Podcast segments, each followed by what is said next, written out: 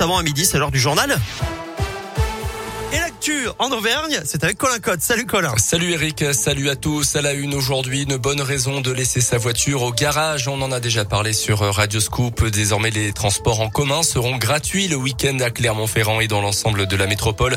Avec cette mesure, le syndicat mixte des transports en commun espère attirer un nouveau public qui n'a pas le réflexe ou tout simplement les moyens financiers d'utiliser le tram ou le bus.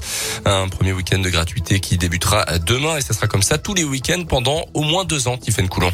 Oui, puisqu'il s'agit d'une expérimentation sur 24 mois avec des études pour connaître l'impact sur la fréquentation.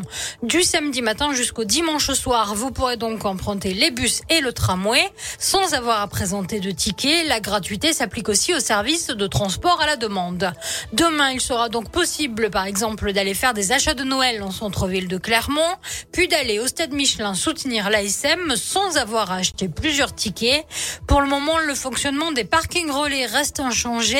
Il faudra donc toujours payer le stationnement. Le coût de la mesure est estimé à 2,1 millions d'euros par an, répartis à parts égales entre la ville de Clermont, la métropole et le SMTC. Merci Tiffany. Et à signaler également que le tarif des abonnements et des tickets nécessaires pour voyager du lundi au vendredi n'augmentera pas en 2022. L'appel à la vigilance des gendarmes avec cette période de fête de fin d'année, c'est la période aussi des cambriolages avec une hausse en ce moment à Clermont, notamment selon la montagne. La gendarmerie appelle les habitants à lui signaler tout comportement suspect pouvant notamment s'apparenter à des repérages, appliquer aussi des gestes simples pour décourager les potentiels voleurs.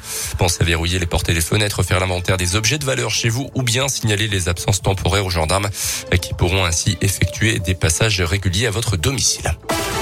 Dans l'actu également, Jean Castex dans la région. Aujourd'hui, d'abord à Bourg-en-Bresse. En ce moment, le Premier ministre doit prononcer un discours pour clôturer les 90e assises nationales des départements de France.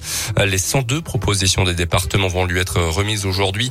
Le Premier ministre qui sort tout juste d'une période d'isolement après son test positif à la Covid prendra ensuite la direction de la métropole de Lyon, un déplacement avec notamment le ministre de la Santé sur le thème de la crise sanitaire. Dans ce contexte, les autorités ont confirmé ce matin un neuvième cas du variant Omicron en France. Il y en a au moins un dans la région Auvergne-Rhône-Alpes selon le ministère. La vaccination des enfants fragiles sera ouverte dans une dizaine de jours. Le nombre de classes fermées à cause du virus a lui été divisé par deux en une semaine. Un chiffre en trompe-l'œil puisque le nouveau protocole n'impose plus la fermeture d'une classe dès le premier cas. Seuls les élèves positifs sont placés à l'isolement. La 35e édition du Téléthon aujourd'hui, objectif faire mieux que l'an dernier comme toujours et les 77 millions d'euros récoltés en faveur de la recherche médicale sur les maladies rares.